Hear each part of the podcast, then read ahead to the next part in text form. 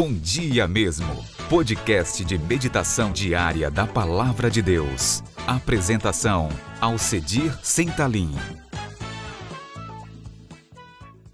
Bom dia, povo de Deus, mas bom dia mesmo, que o Senhor nos dê sua graça, que o Senhor fortaleça o nosso coração e aumente a nossa fé para que possamos vencer o adversário.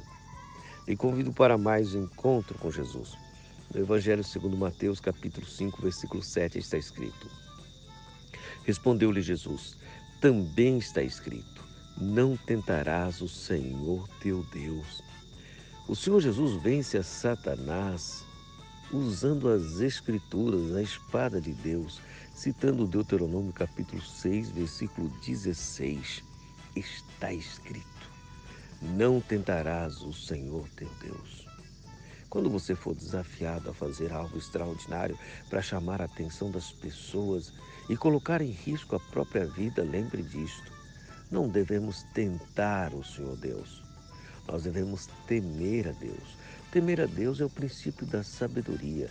Fazer loucura para esperar que Deus de alguma forma tenha que intervir, isto é falta de sabedoria.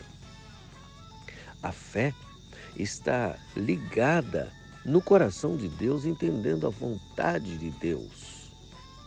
O desafio tolo do diabo é colocar em prova a própria vida. Que o Senhor nos ajude e possamos vencer como Jesus venceu na palavra de Deus. Senhor Deus, dê-nos a tua graça Queremos viver a Sua palavra a cada dia e vencer a tentação da fama sem colocar em risco a vida, sem querer chamar a atenção de ninguém, porque, Senhor, nada disso é importante. O importante é viver a Tua palavra.